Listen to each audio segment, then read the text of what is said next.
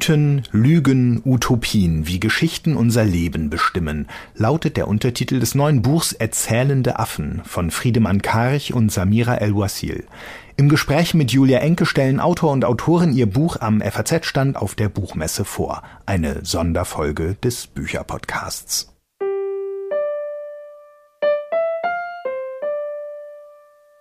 Guten Tag, meine Damen und Herren. Äh, schön, dass Sie da sind. Ich freue mich, Ihnen Samira El-Wasil und äh, Friedemann Karich vorzustellen mit ihrem Buch Erzählende Affen. Mythen, Lügen, Utopien, wie Geschichten unser Leben bestimmen. Und wir werden jetzt eine Weile über Geschichten reden, weil es geht um Geschichten, es geht um Geschichten erzählen, es geht um die Frage, warum wir Geschichten erzählen, es geht um den Begriff der, den sehr modischen Begriff, angesagten Begriff der Narrative.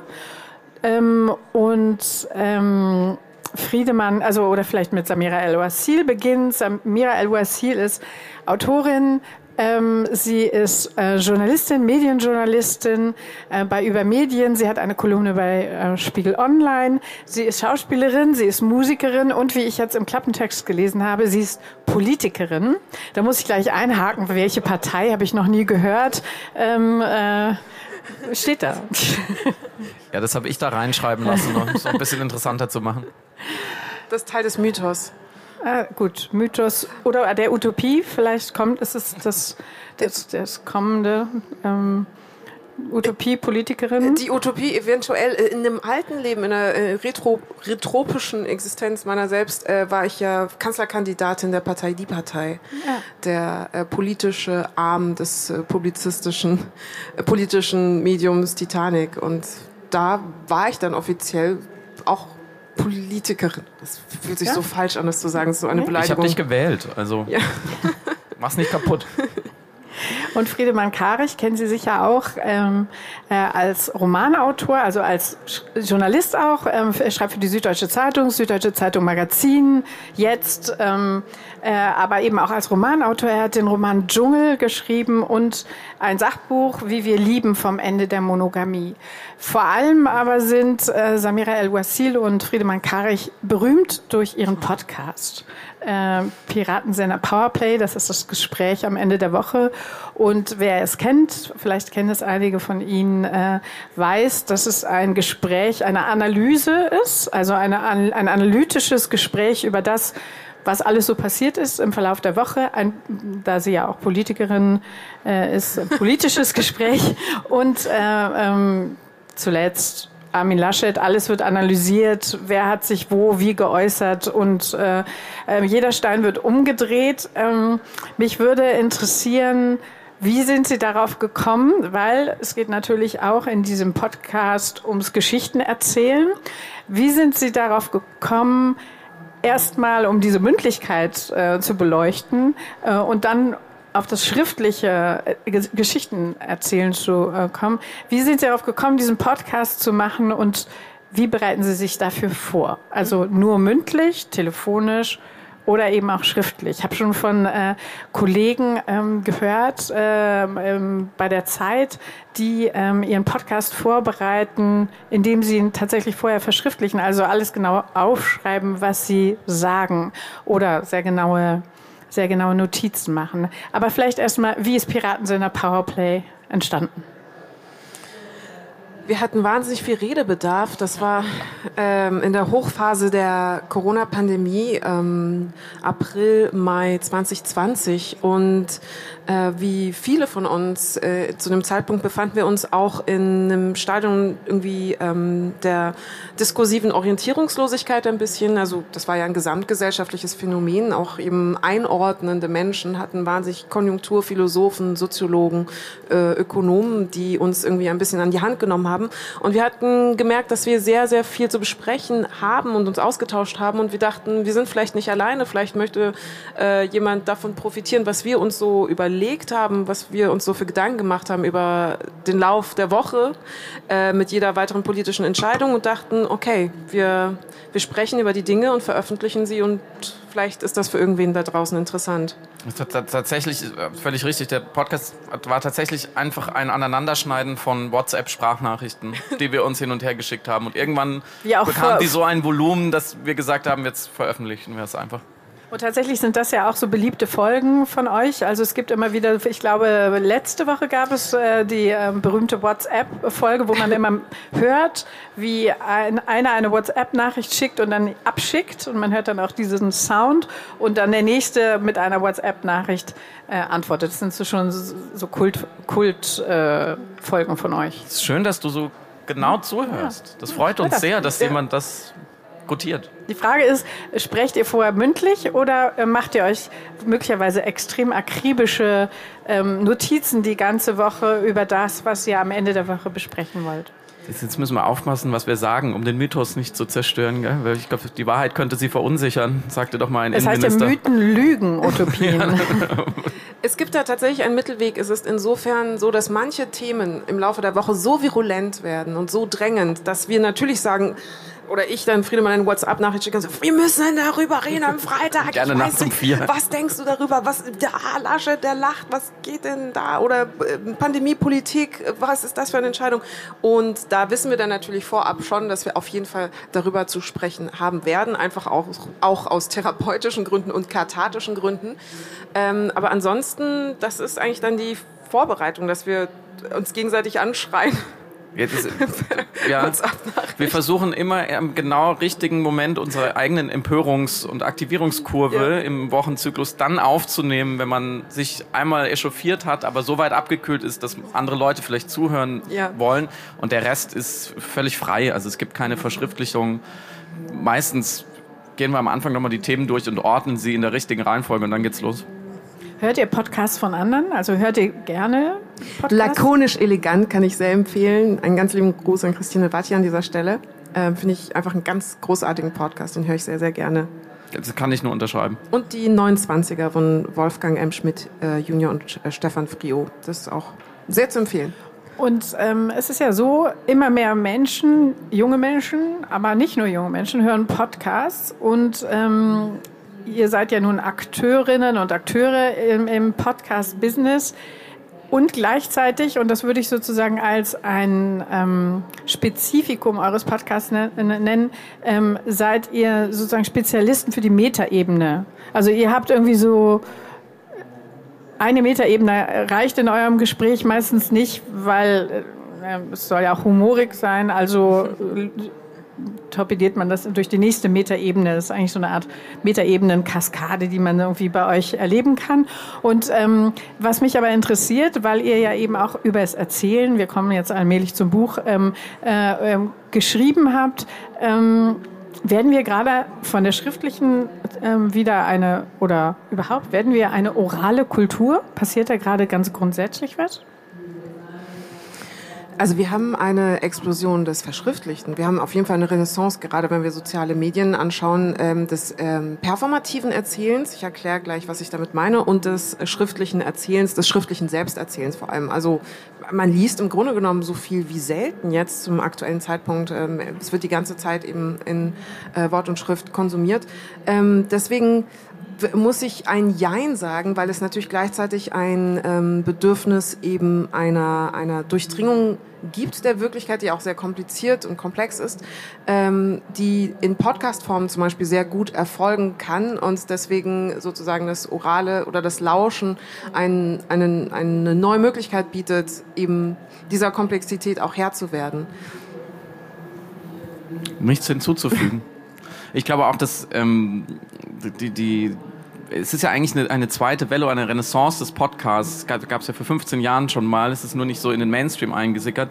Liegt vor allem auch daran, dass es ein wunderbares Nebenbei-Medium ist. Mhm. Wo auch immer, ich wende mich jetzt an die Podcast-HörerInnen, Sie das jetzt gerade hören, Sie werden wahrscheinlich nicht konzentriert vor dem Laptop sitzen und ein Foto von uns dabei anstarren, sondern Sie kochen oder putzen vielleicht. Und ich glaube, das macht den, macht den Reiz aus, ja, handwerkliche Tätigkeiten aufzuladen mit der berühmten Metaebene. Und jetzt habt ihr aber dieses wie so eine Art Parallelaktion ähm, dieses Buch geschrieben. Dieses Buch ist, fällt natürlich gleich mal auf, sehr dick. Ne? Das ja. ist ja nicht ein kurzes Buch, ähm, das ihr mal nebenbei geschrieben habt, sondern das ist sehr dick. Ähm, es geht um Geschichten und ich habe mich natürlich als allererstes gefragt, habt ihr das jetzt aufgenommen oder habt ihr es wirklich geschrieben? Also habt ihr es, also ist es ein Transkript eines, also seid ihr sozusagen so sehr mündlich, auch weil ihr es zusammengeschrieben habt. Es geht immer darum, wie, wie schreibt man zusammen ein Buch. Das ist ja auch eine große Herausforderung. Ihr habt jetzt schon zusammen einen Podcast, jetzt habt ihr auch noch zusammen ein Buch geschrieben. Das kann ja auch anstrengend sein. Manchmal geht man sich ja auch auf die Nerven. Und habt ihr das mündlich begonnen und sozusagen transkribiert mit, äh, mit Tapes oder, oder habt ihr wirklich geschrieben ich, und euch das geschickt? Also transkribieren wäre, glaube ich, zu viel gesagt, was wir tatsächlich gemacht haben, weil wir sind sehr faul beide und wir haben tatsächlich versucht, schon im Podcast die Thesen zu entwickeln, die nachher ins Buch kommen sollten. Und wir haben schon sehr genau nochmal unsere Folgen angehört und uns gefragt, was davon ergibt innerhalb dieses Buches Sinn? Was kann man in die größere These von den erzählenden Affen und ihrer Politisierung einordnen? Und Menschen, die sehr genau den Podcast hören, werden sehr viel wiedererkennen. Gleichwohl wir äh, schon, wir wollten schon ein echtes Buch machen, was, wo ja auch nirgendwo Piratensender Powerplay draufsteht. Das ist, einer hat mit dem anderen dann am Ende nichts mehr zu tun und wir haben tatsächlich einfach eine Kapitelstruktur dann erfunden und jedes Kapitel bekam einen Google Doc und in dem haben wir drin rumgeschrieben und dann sah ich immer am nächsten Morgen, was sie nachts geschrieben hatte. Es hat eigentlich erstaunlich reibungslos funktioniert. Also die Frage stellen viele. Ähm, ich fand es auf jeden Fall doppelt so schön wie alleine ein Buch schreiben. Absolut. Also es ist, wir waren auch sehr komplementär. Er arbeitet eben gut morgens, vormittags, tagsüber. ist ein Tagessonnenkind. Ich bin das äh, in der Nacht unterwegs. Und ähm, wir sind auch in den Steckenpferden, die wir thematisch mitbringen und die Disziplinen, die wir abdecken. Also das Geisteswissenschaftliche, das Sozialempirische, das Kommunikationswissenschaftliche auch wirklich sehr komplementär zueinander. Und ähm, zu dem Zusammenhang zwischen dem, was wir im Podcast besprochen haben und dem, was schlussendlich im Buch verhandelt wird, ist es so, dass im Podcast, ich glaube, für mich vor allem es ein Glück war, mit dir Themen dialogisch betrachten zu können. Dadurch hatten wir immer zwangsläufig auch ein dialektisches Momentum ähm, und konnten eben verschiedene Perspektiven eines, äh, zum Beispiel eines Narrativs, eines politischen Narrativs betrachten und dann eben auf die eben erwähnte Metaebene gehen. Und dadurch, dass wir es einmal schon intellektuell für uns verbal äh, durchdrungen hatten, war klar, worüber wir schreiben wollten. Die Form ist natürlich eine, eine, eine schriftliche, also es ist ein ganz klassisches Sachbuch, auch mit sehr vielen popkulturellen Referenzen. Wir schöpfen wirklich aus der Antike, aus der Filmgeschichte, aus der englischen Literatur des 18. Jahrhunderts und dann natürlich aus den modernen Narrativen der Politik, der Werbung, des Marketings ähm, die, äh, und des alltäglichen Lebens und der sozialen Medien, ähm, die wir aber eben schon mal gedanklich einmal abgeklopft hatten im Dialog. Man muss so ehrlich sein, das Buch war auch eine wunderbare Entschuldigung, nochmal alle möglichen Filme ja. und Serien ja. und Bücher nochmal in die Hand zu nehmen und anzuschauen, weil man dachte, irgendwas könnte dafür für das Buch gut sein und es Arbeit zu nennen. Aber es ist schon so, das Buch bleibt ja, es hat so eine Materialität, ne? während sozusagen der Podcast auch dieses flüchtige Moment des, des äh, Mündlichen hat. Und ähm, dieses, dieses Buch ist in zwölf Kapitel gegliedert. Es geht um, um äh, eine Heldenreise, Heldinnenreise. Äh, vielleicht könnt ihr kurz erzählen, um welche Reise es geht. Mhm. Unsere Arbeitsprämisse ist die, dass wir uns von dem Gedanken loslösen, dass wir eben rational denkende Lebewesen sind, also der klassische Homo sapiens, der alles immer äh, Kraft des guten Arguments versteht und faktenbasiert Entscheidungen trifft, sondern dass äh, wir kognitiv und neurologisch so funktionieren, dass wir die ganze Zeit uns im Mustern befinden. Das heißt, wir suchen immer Muster, vornehmlich eben narrative Muster, also Kausalzusammenhänge in allen Informationen, die wir erhalten. Und dementsprechend definieren wir uns in dem Buch als nicht Homo sapiens, sondern Homo narrans. Science, also erzählende Affen. Daher der Titel. Und mit dieser Brille sozusagen betrachten wir alle Narrative der Gegenwart. Wir fangen in der Antike an und schauen, wo äh, ist sozusagen die erzählerische DNA der Geschichten, die wir heute erzählen, eben in der Politik, also sei es in der demokratischen Erzählung, im Wahlkampf, sei es ein Trump, ähm, sei es einfach im Konsum, in der Werbung und Marketing, aber auch im diskursiven Bereich. Also welche, welche Geschichten werden hier reproduziert, die mit uns kompatibel sind, weil wir die ganze Zeit in Geschichten denken. Und das bilden wir einmal in der zweiten Hälfte und äh, im, im zweiten und dritten Drittel des Buches dann ab. Was sind die modernen Erzählungen und Märchen, die wir eigentlich die ganze Zeit benutzen, ohne zu merken, dass es eigentlich Geschichten sind, die wir uns gegenseitig erzählen, um uns besser zu fühlen. Und Sie haben dabei, oder ihr habt dabei ja auch eine ähm, äh, politische Mission. Also es gibt, an einer Stelle heißt es in dem Buch, wir glauben, dass die Schemata, die Beschaffenheit, die Ausprägung und vor allem die eingebetteten Botschaften etlicher unserer heutigen Geschichten letztlich Schuld an vielen Miseren unserer Welt sind und äh, bessere andere Geschichten zu erzählen und mit weniger individuellem Heldentum und der Komplexität der, ähm, äh, der Gegenwart gerecht sei, das formuliert er in dem Buch, ein wichtiger Schritt zur Beseitigung auch von Rassismus, Umweltverschmutzung oder Geschlechterungerechtigkeit. Das heißt, es geht eigentlich, ähm, kann man das so sagen, um die Politik des Geschichtenerzählens. Ja, es geht um, tatsächlich ums große Ganze. Eine freundliche Redakteurin vom WDR hat neulich gesagt, das ganze Buch liest sich am Ende so, als wäre es gegen oder für die Klimakrise geschrieben worden. Das stimmt nicht. Das war nicht unser erster Gedanke. Aber wenn man nur lange und genau genug und nah genug auf die Wirklichkeit schaut, ich glaube, dann erkennt man, dass wir uns heute, wo wir uns für so aufgeklärte Wesen halten, im 21. Jahrhundert immer noch sehr, sehr viele Märchen erzählen. Wir haben es Märchen für Erwachsene genannt. Ähm, und gerade zum Beispiel rund um die Klimakrise, ich glaube, da müssen wir nicht drüber diskutieren, die die Herausforderung unserer Zeit ist, werden diese Märchen immer noch von vielen Seiten erzählt und geglaubt. Wenn man mal genau hinhört bei den Sondierungs- oder Koalitionsgesprächen, die sogenannte schwarze Null, um ein, Beispiel rauszugreifen, die, hinter der Christian Lindner immer noch steht und die, die wird ja auch zu einer Geschichte gemacht. Das ist ja auch so ein urbundesrepublikanisches Narrativ, an dem festgehalten wird. Und das ist ja Wahnsinn, weil wir ja alle wissen, ähm, dass es so nicht funktionieren wird und dass der Status quo mit dieser Politik und einer Perpetuierung dieses Systems und dieses Wirtschaftens ist nicht zu halten. Der Status quo ist die wahre Utopie und ein moderates so immer weiter so, also ein Merkel 2.0 durch Olaf Scholz, das ist eine Lügengeschichte. Das wird so nicht funktionieren. Und da wollten wir eben einmal schonungslos hingucken und sagen, wer sind, wer sind diese Rattenfänger, diese Narrativen, die uns immer wieder einwickeln äh, mit diesen Geschichten, die wir eigentlich nicht mehr glauben sollten. Wie habt ihr die gefunden? Habt ihr irgendwie einfach so Brainstorming gemacht? Was sind die Narrative? So eine Art Lexikon aufgestellt? Das ist eine gute Frage. Vieles ergab sich auch aus dem Podcast natürlich, weil wir ja auch Diskursanalysen gemacht haben und sozusagen uns an Gegenwartsdiagnosen rangewagt haben mit unserem kleinen Besteck, was wir da mitgebracht hatten. Ähm, und daraus konnten wir natürlich sehr schöpfen. Manche Sachen liegen auch auf der Straße. Also wenn wir uns zum Beispiel die Bewegung rund um QAnon oder Querdenker im Allgemeinen anschauen, Verschwörungsmythologien, wahnsinnig spannendes Thema, was natürlich sehr andockt mit der Art, wie wir eben neurologisch kognitiv funktionieren. Aber auch ein Trump ist natürlich ähm, die klassische amerikanische Geschichte, aber erzählt mit einem Anti-Helden. Und das funktioniert effektiv für sehr, sehr viele Amerikaner wenn man einmal diese Brille aufgezogen hat, dann, dann stolpert dann sieht man's überall. Dann, dann stolpert, stolpert man natürlich über viele Beispiele. Wenn man sich jetzt hier auf dieser Messe umschaut, wurde uns in den letzten Tagen ja auch äh, eine Geschichte, ein Narrativ einer sogenannten Meinungsfreiheit erzählt, die uns sagen wollte, wenn man auch menschenfeindliche Positionen, Faschismus und Extremismus nur nett genug an den Tisch bittet und ihnen Raum gibt und sie Position beziehen lässt, ja, was dann? Dann leben wir in einer besseren Demokratie und das ist für mich ganz klar auch wieder so ein Märchen, weil die Geschichte, dass man vielleicht einfach Geld damit verdienen wollte, wäre nicht so gut angekommen und so kann man dann nach und nach immer weiter durchgehen, äh, wo einem eigentlich ein Bär aufgebunden wird. Äh, Meredith Haaf hat euer Buch in der Süddeutschen Zeitung besprochen und hat die, wie ich finde, sehr gute Frage gestellt. Kann man politische Probleme wirklich vor allem mit verbaler Power lösen? Mhm. Glaubt ihr darin, daran oder ist es sozusagen nach Mythen, Lügen eure Utopie?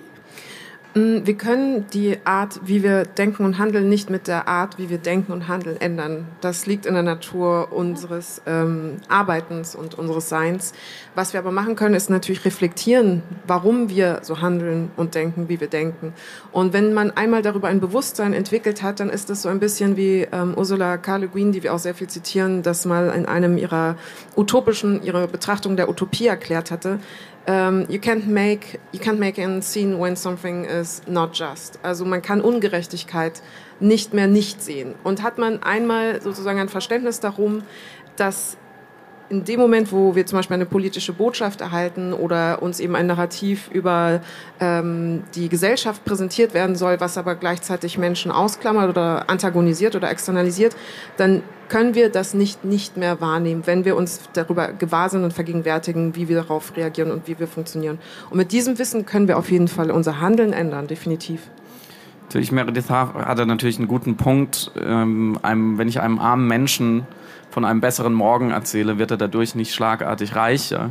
Aber wir leben ja schon in Gesellschaften, die so organisiert sind, äh, dass selbst PolitikerInnen jetzt auf die Idee gekommen sind, davon zu sprechen, wir brauchen eine neue Erzählung für die Gesellschaft. Was haben wir denn 16 Jahre gehabt? Wir hatten ja alles Mögliche, aber wir hatten kein Narrativ, wer wir eigentlich sein wollen. Wir hatten vielleicht 2015 so einen spontanen, auch gewissermaßen selbstverschuldeten Moment der narrativen Selbstwirksamkeit und des Gewahrwerdens. Ja, wir schaffen das, wir können das, wir haben eine gewisse humanistische Potenz und die haben wir dann auch gezeigt. Aber die Frage ist ja, was kommt jetzt? Und ich glaube schon, in, gerade in Zeiten des Umbruchs, dass eine gute Geschichte, die kann schon auch faktische Macht entwickeln. Davon werden keine Bäuche voll und keine Geldbeutel voller. Aber die ersten Schritte sind ja schon im Sinne des klassischen linken Projektes nicht zu, nicht zu fragen, wer ist schuld? Also nicht die Antagonisierung der anderen voranzutreiben, sondern zu fragen, in welchem Morgen wollen wir eigentlich leben? Also was soll denn die bessere Welt sein und wie können wir davon so kraftvoll erzählen, dass vielleicht noch ein paar Mensch, mehr Menschen in diesem Land verstehen, dass Aufbruch, Progress, das Neue, vielleicht sogar eine Transformation eigentlich auch eine riesige Chance ist. Und ich glaube, da sind wir noch nicht. Diese Geschichten haben wir noch nicht gefunden.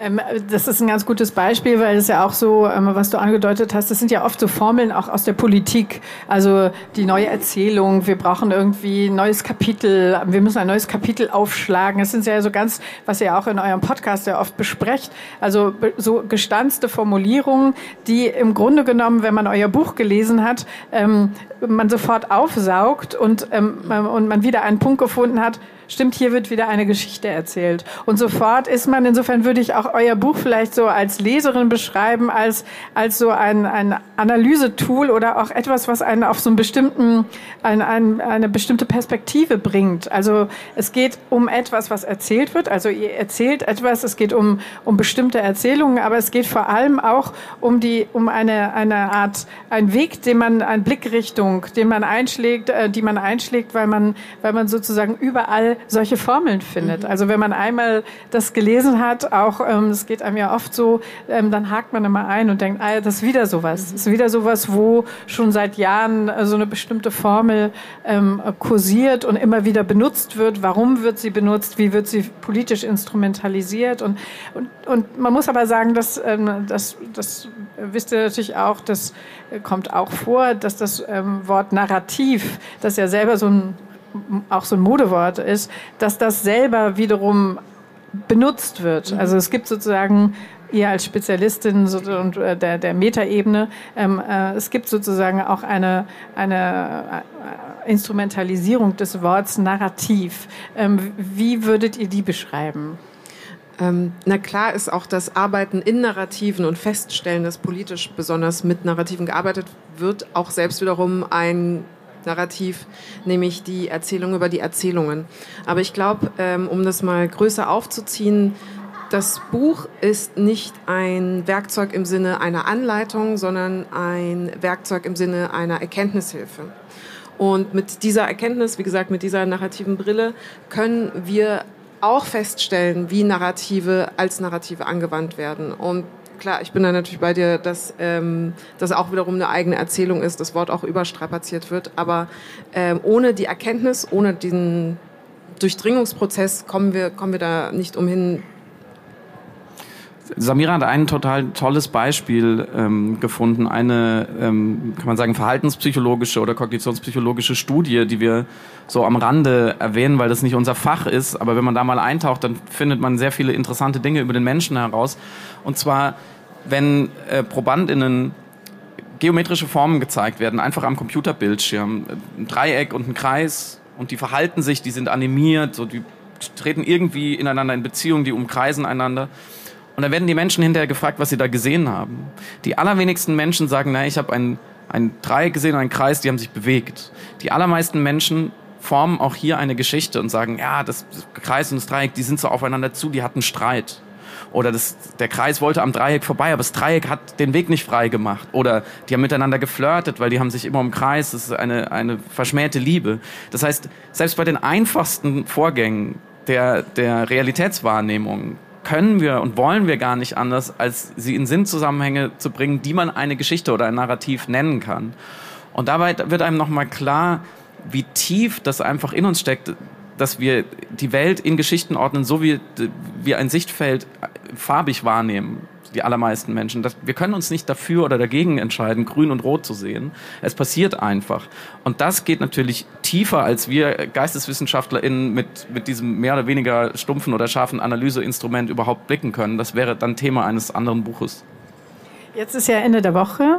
Äh, die Frage ist, ähm, äh, habt ihr die neue Folge schon aufgenommen oder ist es jetzt, seid ihr jetzt nur mit dem Buch unterwegs oder gibt es WhatsApp-Nachrichten? Ähm, ist sie wir, vielleicht schon online? Ich wir dachten, wir könnten dieses Gespräch vielleicht ausleihen. Dann hätten wir uns die Arbeit gespart. Tatsächlich ähm, müssen wir jetzt gleich im Anschluss ähm, irgendwo an einem Hier ruhigen Ort äh, die aktuelle Episode aufnehmen. Über was reden wir denn diese Woche, Samira?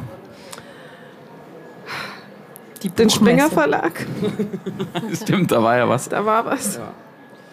Julian Reichelt als Narrativ. Ja. Ähm, Mythos Bürosex äh, als äh, romantisierte Form von Sexismus, auch ein ganz eigenes Narrativ. Arbeitsplatzromanzen, die ähm, verklärt und romantisiert werden und in ihrer Drastik und Wirkmächtigkeit in der Form der Kräfte, die da auf Frauen einwirken, komplett unterschätzt. Sehr gut, wir können über Mad Men sprechen, ja. vielleicht um den Bogen zu schlagen und hinsichtlich Julian Reichelt. Ein Mensch hat auf jeden Fall jetzt genug Zeit, um ein dickes Sachbuch zu lesen. Da freuen wir uns drüber. Also Piraten sind der Powerplay und erzählende Affen. Ähm, wir schalten ein, wir lesen, ähm, wir freuen uns auf jede neue Folge und auf das Buch, das ich Ihnen sehr empfehlen kann. Vielen Dank, dass ihr da wart. Ähm, Dankeschön. Vielen Dank für Vielen die Dank für Ihre Aufmerksamkeit. Dankeschön.